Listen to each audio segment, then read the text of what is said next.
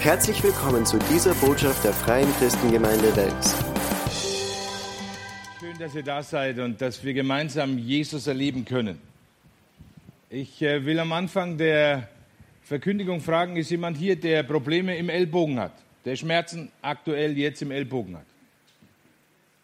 Wenn du das bist, melde dich, weil Gott will dich heilen. Oder es ist schon geheilt. Keine Ahnung. Vielleicht wir werden sehen. Okay. Ähm, wir haben gestern ein interessantes Seminar gehabt. Wir haben uns darüber unterhalten, wie die Bibel einfach eine Dimension beschreibt, aus der Gott kommt. Wir wissen, Gott und Jesus, sie sind nicht in unserer Welt, sie sind nicht mit den Dingen unserer Welt zu fassen. Sie sind aus ihrem Reich, sie sind übernatürlich, wir glauben an einen Gott, den wir nicht sehen. Wir glauben an eine Auferstehung. Wir glauben, dass Jesus äh, von einer Jungfrau geboren worden ist und all diese Dinge, wofür uns die Welt äh, für verrückt erklärt. Aber es ist so. Ja? Und ich meine, da steht es unentschieden. Äh, wie viele Dinge erkläre ich die Welt für verrückt? Also, das ist ja auch nicht logisch, was die machen teilweise. Ja? Also von daher, sei es drum, Sollen sie uns für verrückt erklären? Wir sind verrückt für Jesus. Ja, ich bin verrückt nach ihm. Und, äh, und wir haben das ein bisschen entwickelt. Welchen Part hat auch die Gemeinde? Welchen Part hat ein Christ, der Jesus im Herzen hat, in dieser Übernatürlichkeit? Und wir haben gesehen, da gibt es viele, viele Werkzeuge Gottes, die er bereitgestellt hat, um wirklich Nöten der Menschen und Nöten von ganzen Völkern und von ganzen Staaten zu lösen, an die wir niemals denken. Ich will jetzt nicht ein Seminar wiederholen, weil das wäre jetzt Schmarrn, ähm, müsst ihr nachhören oder wie auch immer, sondern ich möchte heute den Abschluss dazu, äh, nicht den Abschluss, aber den vorläufigen Abschluss, weil das ist kein Thema, was wir mit einem Seminar beenden können. Und ich möchte einfach heute Morgen nochmal drüber reden, über das Offenbarwerden der Söhne und Töchter Gottes. Und jeder, der Jesus im Herzen hat, ist ein Sohn und eine Tochter Gottes. Hat dir das schon mal jemand gesagt? Drei haben schon mal gehört? Ja? Ihr Lieben, es ist so wichtig, dass wir uns das bewusst machen. Wir sind nicht nur äh, Fähnlein, Fieselschweif oder sonst irgendwer. Wir sind nicht der Ött hier irgendwo auf der Erde, der, der kleine Christ, der, ja, okay, bisschen Meschucke und, na ja, komm, lass ihn verrückt sein. Hey, wir sind Stellvertreter Gottes auf Erden. Und da klingelt es bei manchen so die katholische Glocke. Ne? Da gibt es einen, ja, okay, er bezeichnet sich als Stellvertreter Gottes auf der Erde. Aber die Bibel sagt, dass wir Repräsentanten, Stellvertreter Jesu auf der Erde sind. Auch wenn du keinen Titel hast. Wir haben den Titel bei Jesus. Und wir wollen uns heute Morgen anschauen, ganz kurz und ganz knackig, und wollen sagen, was bedeutet das, wenn die Söhne und Töchter Gottes offenbar werden. Und ich möchte mit euch anfangen mit dem, wie auch Jesus seinen Dienst angefangen hat. Und aus Johannes 2, 1 bis 11, und ich habe mir das hier rausgeschrieben, dann tue ich mir leichter. Und da heißt es, und am dritten Tag war eine Hochzeit zu Kana in Galiläa. Und die Mutter Jesu war da. Jesus aber und seine Jünger waren auch zur Hochzeit eingeladen. Und als der Wein ausging, spricht die Mutter zu Jesus. Sie haben keinen Wein mehr. Das sind die Mütter. Ne? Die sehen sofort das Problem und sagen, äh, jetzt haben wir keinen Wein mehr. Okay? Und Jesus, der typische gute Sohn, der sagt zu ihr, was habe ich mit dir zu schaffen? Ich meine, bitte hütet euch so mit eurer Mutter zu reden. Ja, ich meine, immerhin bist du nicht Jesus. Aber er sagt zu seiner, er sagt zu seiner Mutter, hey Mutter, halt den Ball flach. Ja, bleib geschmeidig, was geht mich das an? Was habe ich mit dir zu schaffen, sagt er. Äh, das ist nicht wirklich jetzt äh, die freundliche Art und Weise. Meine Stunde ist noch nicht gekommen. Und das ist aber ein anderes Thema, das spiegelt ein bisschen so die nonverbale Konversation zwischen den beiden wieder. Und seine Mutter ist jetzt auch nicht beleidigt, sondern sie dreht sich rum. Seine Mutter spricht zu den Dienern. Die sagt also jetzt nicht, Herr Jesus, äh, was fällt dir ein, so mit deiner Mutter zu reden? Ja? Erinnere dich an deine gute Kinderstube. Nein, nein. Sie dreht sich rum zu den Dienern und sagt, hey, pass mal auf. Ja? Was er euch sagt, das tut. Es standen aber dort sechs steinerne Wasserkrüge für die Reinigung nach jüdischer Sitte und in jedem gingen ungefähr zwei oder drei Maß. Das ist ein verständliches Größen, äh, Größenordnung für uns Bayern und für euch Österreicher. Ja, aber die Juden, die waren ja noch schlechter, äh, noch, noch besser drauf. Da war das also insgesamt 600 Liter ungefähr. Also das Maß war nicht ein Liter wie bei uns, sondern es waren einfach insgesamt diese sechs Krüge waren ca. 600 Liter. Jesus spricht zu ihnen, füllt die Wasserkrüge mit Wasser. Und sie füllten sie bis oben hin. Und er spricht zu ihnen, schöpft jetzt und bringt es dem Speisemeister. Und sie brachten es ihm. Als aber der Speisemeister den Wein kostete, der vorher Wasser gewesen war, und er wusste nicht, wo er herkam, die Diener aber wussten es, die das Wasser geschöpft hatten, ruft der Speisemeister den Bräutigam und spricht zu ihm, hey, jedermann gibt zuerst den guten Wein und wenn sie alle betrunken sind, dann den schlechteren, du aber hast den guten Wein bis jetzt zurückgehalten. Und dann Vers 11, bitte, jetzt hört genau zu, das ist unser Thema. Das ist das erste Zeichen, das Jesus tat. Also das allererste, wo Jesus auf der Welt seinen Dienst begonnen hat, seinen allerersten Kracher, den er gemacht hat, war keine Totenauferweckung, war nicht irgendwie jetzt im Tempel ein bisschen aufgemischt. Er macht erstmal 600 Liter Wein, damit es erstmal richtig losgeht. Okay? Das ist das erste Zeichen, das Jesus tat. Es geschah zu Kana in Galiläa. Und, Verbindungswort, Grammatik, und, gehört zusammen. Und er offenbarte seine Herrlichkeit. Und seine Jünger glaubten an ihn. Und das hat mich das hat mich fasziniert, das hat mich angezogen, dieses Wort und diese Verbindung, wo es heißt, durch dieses Wasser zu Wein machen, durch dieses Zeichen, das er gegeben hat in eine Notsituation, weil es war ja irgendwo äh, eine Riesenblamage für den Bräutigam, wenn plötzlich der Sprit ausgeht. Ja? Und dann kommt Jesus in diese Lücke und er sagt, ey, armer Kerl, ja, das wollen wir dir nicht zumuten, wir, wir legen nochmal nach und wir machen jetzt nochmal was vom Feinsten. Und dann legt er diese 600 Liter hin. Und das ist das erste Zeichen, das Jesus tat. Und dann wird uns gesagt im Wort, und durch dieses Zeichen, dadurch, dass er das gemacht hat, offenbarte er seine Herrlichkeit. Bitte schön, was ist Herrlichkeit, wenn er 600 Liter Wein macht? Natürlich ist das herrlich. Es ist wunderbar. Du musst das ganze Jahr kein Wein mehr kaufen. Ja? Jeden Abend, gib ihm. Ja? Aber darum geht es nicht. Sondern er demonstriert die Kraft und die übernatürliche Dimension des Reiches Gottes in die Welt hinein. Und es heißt, dadurch, dass er es gezeigt hat, hat er seine Herrlichkeit offenbart. Und jetzt ist für uns die Frage, wenn er etwas offenbaren muss und will, dann ist es ja vorher versteckt. Weil offenbar werden heißt bekannt werden. Seid ihr mit mir da einer Meinung? Ich meine, was bekannt ist, das muss nicht offenbar werden. Ja, das Verborgene muss offenbar werden. Das, was keiner sieht, ein Geheimnis muss offenbar werden oder kann offenbar werden.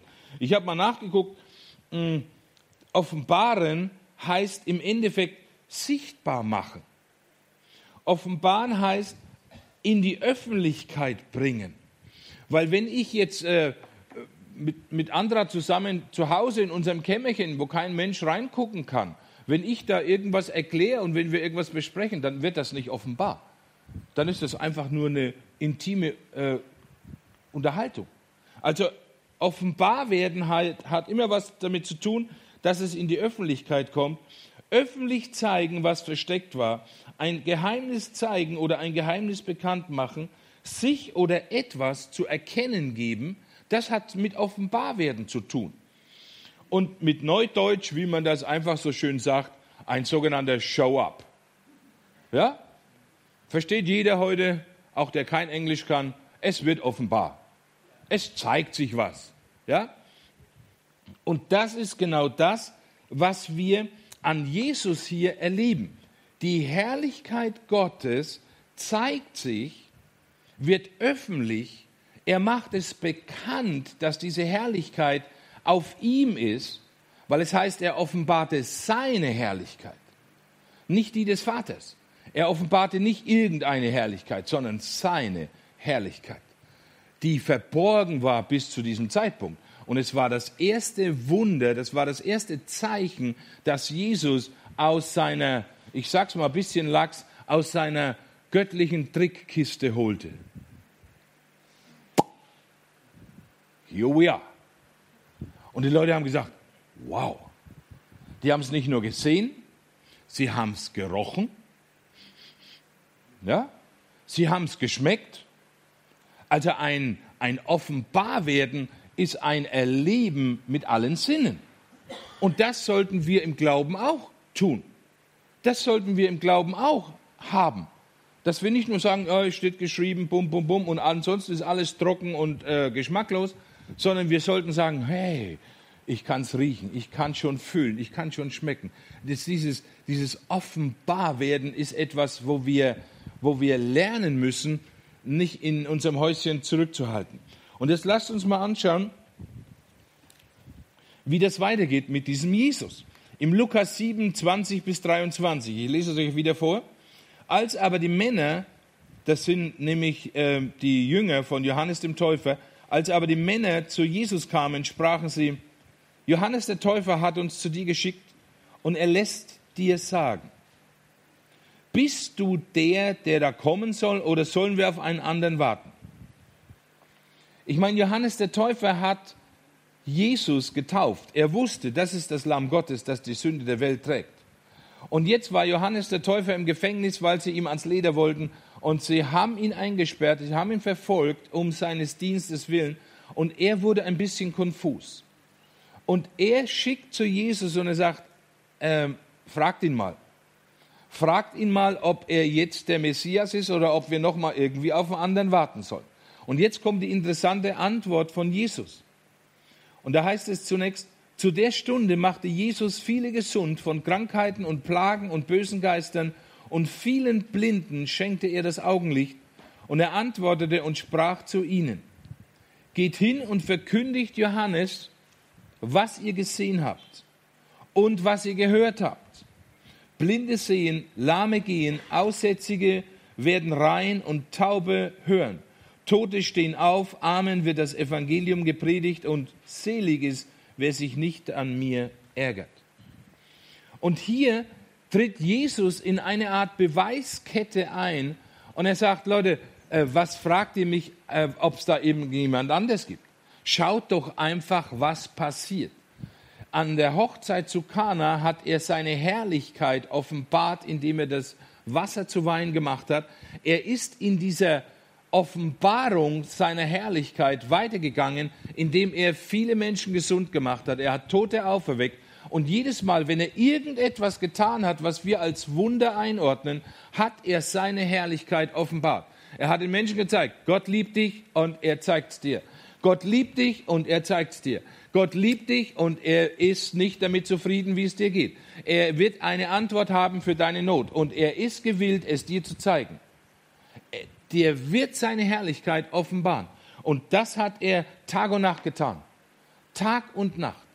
Und er hat den Menschen, er hat Tausenden von Menschen in dieser Art und Weise gedient und er hat sich ähm, er hat sich offenbart den Menschen, er hat gezeigt das Geheimnis des Reiches Gottes und Gott hat das immer wieder bestätigt. Jetzt kommen wir ein bisschen einen Ausflug zu, ins Alte Testament. Die alten Propheten haben bereits auch über diese Dinge geredet und äh, unser guter alter Prophet Habakkuk, ja, das ist ein richtiger Hautdegen und er sagt etwas, was diese Welt wirklich erschüttert. Habakkuk 2, Vers 14. Habakkuk 2, Vers 14. Das ist eine ganz wichtige Stelle, denn er schreibt in seiner Sicht der Zukunft, was Gott machen wird, schreibt er Folgendes, denn die Erde wird erfüllt werden von der Erkenntnis der Herrlichkeit des Herrn gleich wie die Wasser den Meeresgrund bedecken. Das ist die Übersetzung nach Schlachter. Ja? Luther äh, beschreibt nicht die Herrlichkeit des Herrn, sondern die Ehre des Herrn. Aber Schlachter äh, nimmt dieses äh, Wort und äh, er übersetzt es mit Herrlichkeit. Und hier heißt es, hier sagt uns Habakkuk, es kommt eine Zeit, da wird die ganze Erde voll werden mit der Erkenntnis der Herrlichkeit, nicht mit der Herrlichkeit. Also nicht, dass wir sagen, okay Herr, jetzt mach mal und dann plopp ist die ganze Erde voll, einfach mit Herrlichkeit, so wie es regnet, sondern mit der, Entschuldigung, mit der Erkenntnis der Herrlichkeit. Das ist ein großer Unterschied, das haben wir gestern auch gesehen. Ähm, die Erkenntnis der Herrlichkeit heißt im Endeffekt, es ist wahrnehmbar. Und dann haben die Menschen die Entscheidungsmöglichkeit, ob sie Ja dazu sagen oder Nein.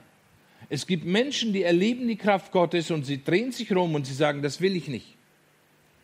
Sie haben Erkenntnis, dass das die Wahrheit ist. Ich hatte einen Kollegen, mit dem bin ich ja äh, viel äh, auf Streife gewesen. Und das war immer das Schöne, wenn wir, äh, für die, die mich vielleicht nicht kennen, ich bin in den letzten zwei Monaten meiner Dienstzeit als Polizist. Und ich war ja mein Leben lang auf Streife.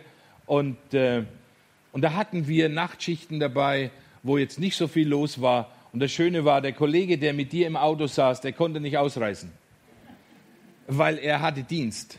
Er hatte Dienst mit mir. Und ich habe ihm von Jesus erzählt. Und wenn kein Funkspruch dazwischen kam, kein Einsatz, dann saß er da und musste zuhören. Preis dem Herrn. Ja, das war dienstlich verordnete Evangelisation. Und äh, so haben wir uns über Jesus unterhalten und wir sind tief gegangen und wir haben die Dinge besprochen. Ich habe für ihn gebetet und alles. Und eines Tages habe ich ihm gefragt, habe ich gesagt, Hermann, es, du, du weißt, du musst dich irgendwie für Jesus entscheiden, wenn du in die Ewigkeit willst. Er sagt, ja, ich weiß es. Das sage ich, habe ich schon gedacht, denke ich, Halleluja, jetzt habe ich eine Entscheidung im Streifenwagen. Und dann sagt er so, weißt du, ich weiß, dass du recht hast. Ich weiß, dass es Jesus gibt. Ich weiß, dass er der Sohn Gottes ist. Ich glaube das. Ich weiß das absolut. Du hast völlig recht. Und ich werde mich nicht entscheiden. Ich will es nicht. Mich hat es fast aus dem Streifenwagen gedonnert. Und ich sage, hör mal, was ist los mit dir? Wieso willst du dich nicht entscheiden? Weil, und dann hat er gesagt, ich weiß ganz genau, wenn ich mich entscheide, dann muss ich das und das und das und das in meinem Leben ändern. Und das will ich nicht. Ich sage dir ehrlich, ich habe geweint im Auto. Und ich habe gedacht, Hermann, ich habe zu ihm gesagt, weißt du, welche Tragweite deine Entscheidung hat? Du gehst verloren mit dieser Entscheidung. Und er sagt, ja, ich weiß. Wow. Eine Erkenntnis zu haben, sagt noch nicht, dass du darauf positiv reagierst. Eine Erkenntnis heißt lediglich, du nimmst etwas wahr. Und du kannst es einordnen. Und das sagt Habakkuk hier auch. Er sagt, es wird eine Zeit kommen, da wird die ganze Erde voll werden mit der Wahrnehmung und mit der Erkennbarkeit der Herrlichkeit Gottes, so wie das Wasser den Meeresboden bedeckt. Also das ist nicht eine Pfütze, weil es mal gerade draußen geregnet hat. Ja, wenn du mal am Meer warst oder wenn du irgendwie mit dem Schiff gefahren bist, dann weißt du, wie Wasser den Meeresboden bedeckt dann fragst du nach und du fährst über den Marianengraben und du sagst, wie tief ist es denn hier? Dann sagt er, ja, so knapp 10.000 Meter. Okay, wie viel ist es in Kubikmetern?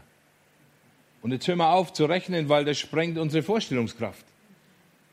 Und so wird die Erkenntnis von der Herrlichkeit des Herrn die Erde bedecken. Es wird nicht nur Österreich bedecken. Gehört Österreich zur Erde? Ja? Bin ich da richtig irgendwo? Weil ich habe mir es gedacht, weil ich überlegt habe, wir konnten mit dem Auto herfahren, wir mussten keine Rakete nehmen. Ja, ihr seid nicht außerirdisch, sondern ihr seid auf der Erde. Und die ganze Erde, das sagt das Wort Gottes, wird voll sein. Es wird nicht nur da mal ein bisschen und da mal und da. Es wird eine Zeit kommen, da wird die ganze Erde wahrnehmen die Herrlichkeit Gottes. Und wenn du dem also in etwa folgen kannst, dann darfst du ein dezentes, leises, begeistertes Amen sagen. Amen. Weil das ist eine Dimension, von der wir nicht mal träumen. Wir sind glücklich, wenn uns als Christ jemand wahrnimmt. Und die Bibel sagt uns, die Erde wird voll sein von der Erkenntnis der Herrlichkeit des Herrn. Und wir sagen, Heiliger Geist, was hast du vor? Das ist ein Geheimnis, wo wir hineinkommen werden. Nicht müssen, sondern werden. dürfen. Weil das ist eine Prophetie und ab der Zeit von Habakkuk, wenn du die Geschichte der, der Bibel verfolgst, wirst du feststellen, dass diese Prophetie von Habakkuk bis heute nicht erfüllt worden ist. Es gab zu keinem Zeitpunkt der Menschheitsgeschichte bis heute diesen Punkt, dass die ganze Erde erfüllt war mit der Erkenntnis der Herrlichkeit des Herrn. Also kommt's noch. Sag mal zu deinem Nachbarn, gut, dass du jetzt erst lebst. Weil wir in diese Dimension hineintreten werden. Der Heilige Geist ist dabei, das herzustellen und unser Verständnis zu öffnen, dass wir genau in dieser Dimension, in dieser Zeit jetzt leben, dass wir das wahrnehmen können. Und die Erde wird voll sein mit der Erkenntnis der Herrlichkeit des Herrn. Und jetzt schau, lass uns anschauen, wie das funktioniert. Johannes 17, 20 bis 23. Auch wieder, es ist ein eine Aussage, es ist ein Gebet von Jesus. Und da sagt er, ich bitte aber nicht allein für sie, also für seine Jünger, sondern auch für die, die durch das Wort seiner Jünger jetzt in Anführungszeichen an mich glauben werden. Das bist du und ich. Also Jesus vor 2000 Jahren hat bereits für dich heute gebetet. Hey, klopfe ihm mal auf die Schulter und sag, Jesus, ich bin so dankbar, dass du für mich gebetet hast. Weil ich weiß, dass dein Gebet immer erhört wird. Ja? Er hat nicht den Hauch eines Zweifels und alles, was er sagt, wird zustande kommen. Er ist der Sohn Gottes. Und er hat für mich gebetet. Halleluja. Ich weiß nicht, für was du noch betest, aber für mich hat Jesus gebetet. Oder? Hey, das haut dir die Socken weg, ne? Und jetzt, was hat er gebetet? Was? Ah ja, genau, ich habe gar keine mehr an. Ja, ich ich finde die gar nicht mehr. So weit sind die weggeflogen. Okay. Und was hat er gebetet? Damit sie alle eins seien. Weißt du, wenn wir in Jesus verbunden sind, dann sind wir eins. Dann ist es nicht die Frage der Einheit der Christenheit und welche Gemeinde und welche Lehre und bla bla bla, all diese Dinge, was wir heute als Einheit äh, thematisieren, sondern wir müssen sagen, wie definiert Jesus die Einheit? Und jetzt pass auf. Wie du, Vater, in mir bist und ich in dir, so sollen auch sie in uns sein. Damit, und jetzt kommt es, jetzt, da ist eine Absicht in dieser Einheit. Und jetzt redet Jesus über eine Gottes äh, selbstgemachte Evangelisation. Pass auf. Sollen auch sie in, so wie, äh, wie, wie du, Vater, in mir bist und ich in so sollen auch sie in uns sein damit die Welt glaubt, dass du mich gesandt hast. Also das ist nicht eine Demonstration, dass der Leib Jesu irgendwie eine Stimme in der Welt hat. Das ist Kokolores, das, das ist es nicht. Sondern Jesus sagt, hey, diese Einheit hat einen Zweck, mich als den Retter zu legitimieren in der Welt. Mich zu zeigen. Ich, mein Show-up in der Welt als Erretter ist wenn sie eins sind, so wie ich mit dir, Vater, eins bin. Ja? Und jetzt, und ich liebe diese Stelle, und das hat mir wirklich das Herz geöffnet, den Geist geöffnet und meine Vorstellung gesprengt.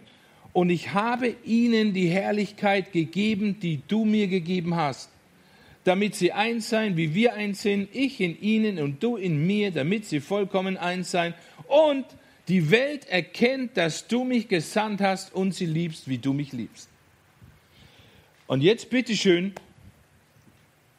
redet hier Jesus, also mit aller Vorsicht sage ich das jetzt auch und ich sage immer wieder, andere Bibelstellen, andere Bereiche behalten ihre Existenz und ihre Wahrhaftigkeit.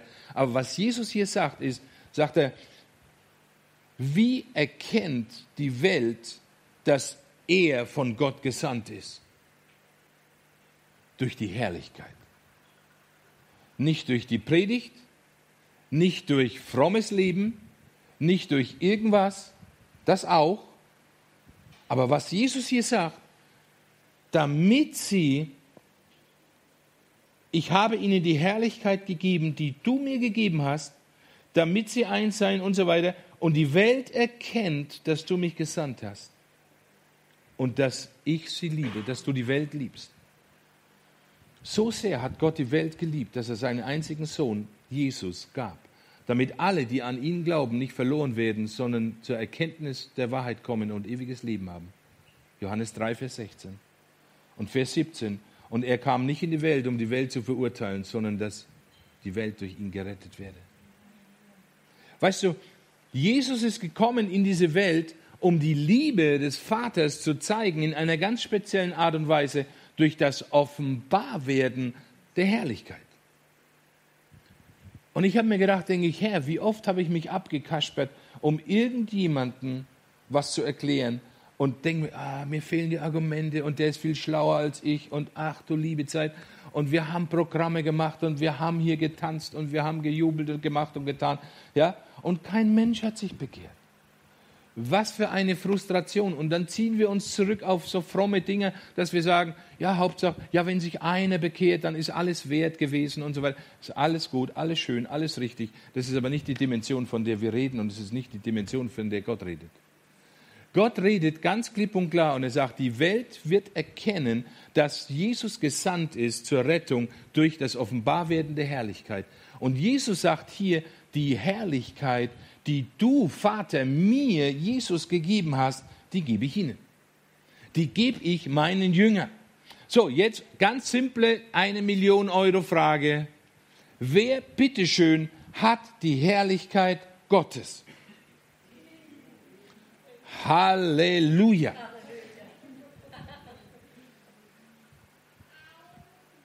Amen, danke. Aus dem Mund von Kindern und Säuglingen habe ich mir eine Macht bereitet, sagt das Wort. Die Wahrheit, kindlicher Glaube. Ja, da ist Herrlichkeit verborgen. Diese Herrlichkeit ist in uns verborgen, weil sie war auch in Jesus verborgen. Er war 30 Jahre, knapp 30 Jahre, ungefähr 30 Jahre schon auf der Erde und der Vater hat ihm die Herrlichkeit gegeben gehabt, weil das sagt er hier, du hast mir die Herrlichkeit gegeben. Und plötzlich gab es einen Moment, wo er sie gezeigt hat, indem er sein erstes Zeichen gab, äh, machte. Und dann passierte es Schlag auf Schlag. Bum, bum, bum, bum, bum. Und jetzt kommt Jesus und sagt, und diese Herrlichkeit, die ich gezeigt habe und die ich habe, die gebe ich dir. Die gebe ich mir. Die gebe ich dem Günther, die gebe ich der Andra, die gebe ich dem Thomas, die gebe ich keine Ahnung wem, dir. Und sie ist auch in uns verborgen. Und jetzt ist es unser Ding zu sagen, hey, wenn ich diese Herrlichkeit, die Jesus hatte, Markus, das ist, das geht nun unter wie Öl, ja? Wenn diese Herrlichkeit in mir ist, dann habe ich nur noch eine Chance. Ich muss sie zeigen. Ich muss sie zeigen. Und ich muss nicht mehr beten und sagen, Herr, gib mir etwas, was ich, ich habe es ja schon. Jesus sagt es. Ich habe es ihnen gegeben. Abgeschlossen. Vergangenheit. Ja? Er wird es mir nicht geben. Er hat es mir gegeben. Und ich kann, wenn ich früh an meinem Tisch sitze und ein Tässchen Kaffee mit dem Herrn trinke, und dann sage ich mir, Herr, ich danke dir, dass du mir Herrlichkeit, deine Herrlichkeit gegeben hast. Und Heiliger Geist gibt mir Kühnheit, dass ich diese Herrlichkeit heute offenbare. Lass mich die Gelegenheiten sehen, wo ich diese Herrlichkeit zeigen kann. Wo ich sage, hey, ich habe was für dich. Die Herrlichkeit. Bumm. Und wie äußert sich die Herrlichkeit? In Zeichen und Wundern, wie bei Jesus auch. Und jetzt geht's weiter. Es ist ein direkter Zusammenhang Zeichen und Wunder sind offenbarte Herrlichkeit zum Beweis und zur Ehre des Vaters durch Jesus. Es geht nicht um deine Ehre, es geht nicht darum, dass jemand kommt und sagt, wow, ich gebe dir einen Orden, ich gebe dir einen Big Namen oder ich lade dich ein oder keine Ahnung. Es geht darum, Jesus groß zu machen, damit die Welt erkennt, dass Jesus gesandt wurde, um sie zu retten. Durch Offenbarwerden der Herrlichkeit und verbind es nochmal kurz mit dem Habakkuk und dass du denkst, okay, wir leben heute in der Zeit, wo der Heilige Geist seine, seine Gemeinde wiederherstellt, wo er sagt, hey Gemeinde, wach auf, hey, shaking, shaking. Du hast etwas. Es ist verborgen in dir. Und der ganze Himmel wartet auf den Show-up der Gemeinde. Die Gemeinde verkriecht sich in den Räumlichkeiten und sagt, oh Herr, komm bald, oh Herr, komm und ah, ja, ja, und diese Welt und ah, alles so schlimm und alles, so, alles so, so übel und der Teufel, der knechtet diese Welt und alles. Und Gott sagt, Mama mia, was ist mit meiner Gemeinde los? Die haben vergessen, was ich ihnen gegeben habe. Meine Herrlichkeit habe ich ihnen bereits gegeben. Hey, bring sie. Hol sie raus aus deiner Tasche, hol sie raus und zeige es. Mach es öffentlich. Trau dich. Es ist meine Herrlichkeit, die ich dir gegeben habe. Es ist nicht deine. Du kannst dich nicht blamieren. Du kannst nur das tun, was Jesus zu dir sagt. Zeige die Herrlichkeit des Vaters. Und jetzt kommen wir zu dem Offenbarwerden der Söhne und Töchter Gottes. Römer 8, Vers 19. Und jetzt sind wir beim Thema. Das war die Einleitung. Ich hoffe, ihr habt genügend Zeit mitgebracht. Und ich möchte diesen Römer 8, 19 in verschiedenen äh, Übersetzungen lesen. Zuerst mein guter alter Luther. Wir haben 500 Jahre Luther, also dann müssen wir unbedingt nach dem Luther auch mal was lesen. Denn das ängstliche Harren, ja, das ist unser schöner, guter alter Luther, denn das ängstliche Harren der Kreatur wartet darauf, dass die Kinder Gottes offenbar werden. Luther verwendet eine Formulierung und er sagt, die ganze Kreatur wartet ängstlich auf das Offenbarwerden der Söhne und Töchter Gottes. Warum ist die Kreatur ängstlich?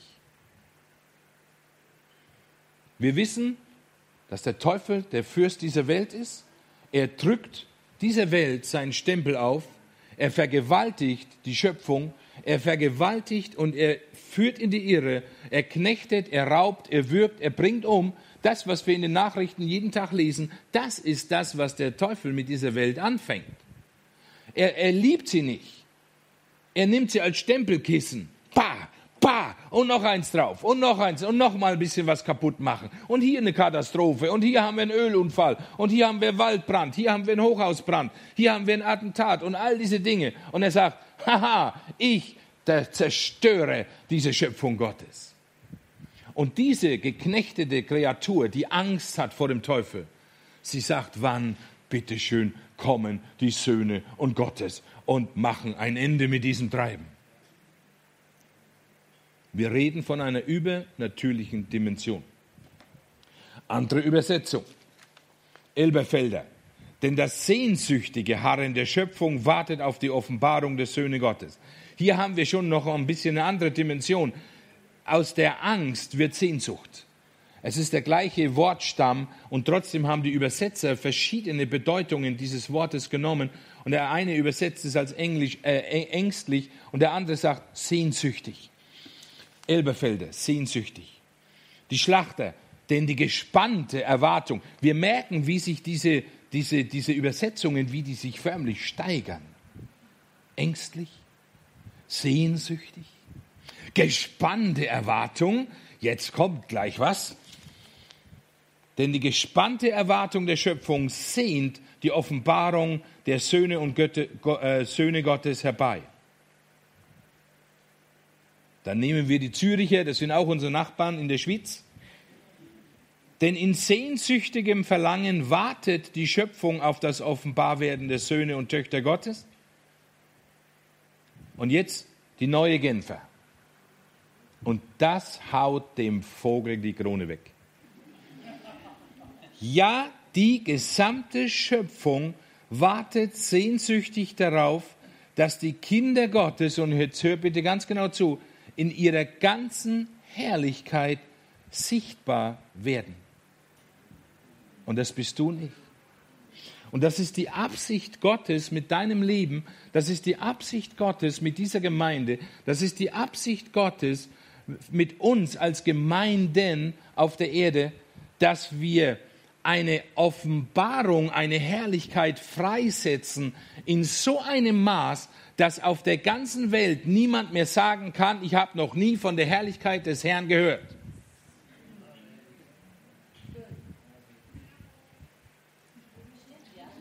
Test, Test, eins, zwei, eins.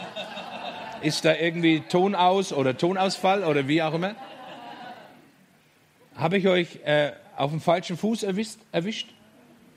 Ihr Lieben, wir reden über die Dimension Gottes. Wir reden darüber, dass Gott diese Welt liebt. Wir reden darüber, dass Gott Antworten hat auf das, was wir in den Nachrichten erleben. Wir reden darüber, dass wir Lösungen haben von Gott in übernatürlicher Art und Weise, wie diese Welt sie noch nie gesehen hat. Ich möchte jetzt nicht nochmal das Seminar wiederholen. Schnapp dir die, die, die, die, die Tapes oder was immer da gibt und, und hör dir das nochmal an. Und ich glaube, dass wir in einer Zeit leben, wo der Heilige Geist das wiederherstellt. Ein Verständnis von einer übernatürlichen Gemeinde, die es wirklich krachen lässt. Die es so krachen lässt, dass die ganze Welt zusammenläuft. Dass nichts mehr von Religiosität da ist, sondern dass Zeichen und Wunder an der Tagesordnung sind, dass in unseren Gottesdiensten die Menschen sind, die von den Toten auferweckt worden sind, die geheilt worden sind, die befreit worden sind, die aus der Psychiatrie nicht ausgebrochen sind, sondern entlassen worden sind. Und die sind in den Gottesdiensten und die werden wiederum andere Menschen anziehen und die kommen nicht um den Gottesdienst zu sehen, nicht um den Pastor zu hören, sondern sie kommen, um diese Leute zu sehen diese offenbarte Herrlichkeit zu erleben. Und sie werden sich bekehren zu Tausenden, Tausenden und Abermillionen. Weil das bleibt nicht aus, wenn diese Erde erfüllt wird mit der Herrlichkeit des Herrn, dass die Menschen konfrontiert werden und sagen, wow, das ist der Gott, von dem die immer geredet haben. Und wir haben gedacht, das ist ein alter Opa mit einem langen weißen Bart, dem alles aus der Hand geglitten ist. Und jetzt zeigt er, dass er für alles mit einem Fingerschnippen, mit einem Hauch seines Mundes eine Lösung hat. Ein Toter ist nicht tot vor Gott. Der sagt, ach, vier Tage im Grab, steh auf. Der hat gar keine Chance, der Tote. Wenn Gott das will, dann steht der auf. Und wenn einer krank ist und Gott sagt, hey, Schluss damit, dann ist es vorbei. Und das ist die Perspektive der Gemeinde von heute und morgen. Und das bist du und das bin ich. Wir müssen unser Denken in diese Dimension Gottes hineinbringen. Wir müssen sagen, Herr, nimm mein kleines bisschen Hirn, meine eineinhalb Pfund, was da oben drin ist. Und verändere es. Heiliger Geist, mach mein Fenster auf für die Dimension Gottes. Gib mir Verständnis für die Dimensionen, wie du dir Evangelisation vorstellst. Gib mir Verständnis, wie du dir hineinwirken in die Welt dir vorstellst. In die Nöte der Menschen, in die Nöte von Nationen, in defizitäre Staatshaushalte. Meinst du, das ist für Gott ein Problem? Die Eurokrise? Die Eurokrise ist sowieso kein Problem für Gott. Das ist ein Problem für uns. Die Bibel sagt, ihm gehört alles Gold und Silber der Erde. Was ist da bei Euro? Und wir sind Söhne und Töchter Gottes. Ich habe die Herrlichkeit von Jesus bekommen, du auch. Und es ist an uns, dass wir aufstehen und sagen, es wird Zeit, dass ich als Sohn Gottes, dass du als Tochter Gottes offenbar wirst. Für dich selbst, dass du es bewusst wirst, sagst, hey, ich habe was, das ist lang genug in meiner Tasche versteckt, ist schon ziemlich verknittert, äh, riecht schon ein bisschen, wird Zeit, dass ich es raus tue und dass ich es zeige. Ich hatte leider kein goldenes Taschentuch, sonst hätte ich es mitgebracht und hätte es jetzt an der Stelle rausgezogen. Offenbar werden von Herrlichkeit, Klimper, Klimper, Goldglitzer und Glimmer. Habe ich jetzt nicht, soll auch keine Show werden, sondern es soll euch einfach zeigen, Gott rechnet mit dir. Und Gott hat alles zur Verfügung gestellt aus seinen Ressourcen, damit du es nimmst, dass du die Herrlichkeit nimmst und dass du sie öffentlich machst. Dass du sie zeigst. Und wie geht das? Indem du einfach anfängst. Nicht mehr und nicht weniger. Wenn du jemanden triffst, der eine Not hat, dass du sagst, ich habe was für dich. Darf ich für dich beten? Egal was der hat. Und dann betest du für ihn. Du sagst, in Jesu Namen, diese Dinge, was immer das ist, sei in Ordnung. Danke, Herr, dass du deine Herrlichkeit offenbart hast. Und ich setze diese Herrlichkeit frei. Sei ein bisschen frecher, auch im Glauben, weil du bist auch sonst frech. Ja? Du riskierst manchmal die große Lippe und du bist kühn und du magst alles Mögliche und im Glauben magst du plötzlich, da sind wir zurückhaltend und so weiter. Die Herrlichkeit hat Jesus dir gegeben, also ich habe sie. Für was habe ich sie? Damit ich sie offenbare. Also Max. Das ist die Wahrheit der Schriftstellen, die wir heute Morgen angeschaut haben. Okay? Herrlichkeit, sagt Jesus, habe ich ihnen gegeben. Okay, ich habe sie genommen damit sie offenbar wird auf der Erde, damit Jesus bekannt wird als der Sohn Gottes und als der Gesandte von Gott, damit die Welt gerettet wird und an ihn glaubt. Amen. Amen. Amen. Was immer dein Problem ist, sei es für dich persönlich, sei es für deine Nachbarn, sei es in der Familie oder sonst irgendwas, hol deine Herrlichkeit aus der Tasche. Du es nicht einrahmen, hängst nicht in, in Herrgottswinkel oder sonst irgendwo hin, sondern sagt, sie ist dafür da, dass ich es einsetze. Und ich werde es zeigen. Und damit seid gesegnet. Denkt drüber nach. Nehmt es. Bewegt es. Prüft es. Am, am Wort Gottes. Ich habe euch die Bibelstellen gesagt, da steht es drin, also so steht es bei mir drin, vielleicht bei dir auch. Ja? Die Herrlichkeit und es wird sich ausbreiten wie eine Dunstglocke wie, und es wird die ganze Erde bedecken. Weißt du, wenn diese Botschaft wirklich in die Herzen der Menschen, der Christen auf der ganzen Welt fällt, dann wird die Herrlichkeit, die Erkenntnis der Herrlichkeit des Herrn auf der ganzen Welt bekannt sein. Amen. Hier endet diese Botschaft. Wir hoffen, Sie wurden dadurch gesegnet. Für mehr Informationen besuchen Sie uns unter www.fcg-wells.at.